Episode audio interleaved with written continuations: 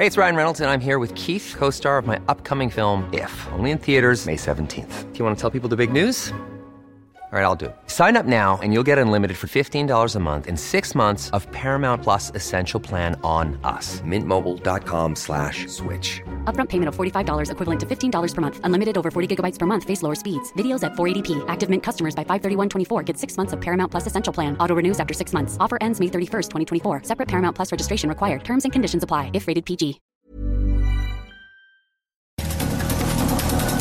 Estas son las breves del coronavirus. La información más relevante sobre el COVID-19 por el Heraldo de México.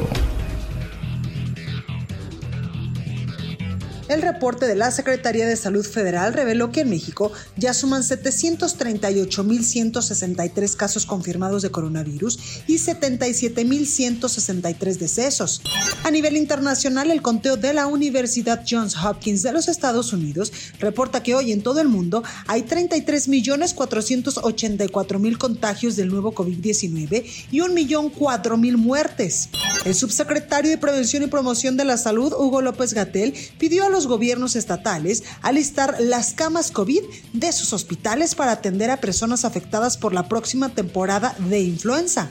El subsecretario de Relaciones Exteriores, Julián Ventura, informó que este martes iniciaron los trabajos preparatorios para la cumbre del G20 de los días 21 y 22 de noviembre, en la que el presidente Andrés Manuel López Obrador llevará como prioridad el acceso universal de las vacunas contra el COVID-19 y la recuperación económica.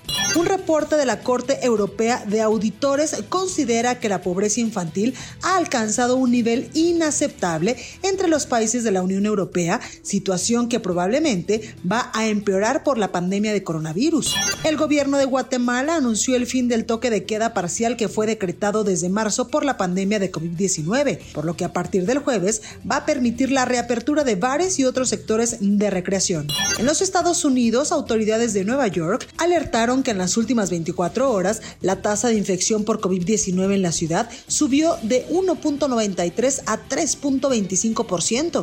La directiva de los Titanes de Tennessee de la NFL anunció la suspensión de las actividades del equipo debido a que se registraron ocho casos de COVID-19 en la institución tres jugadores y cinco miembros del personal.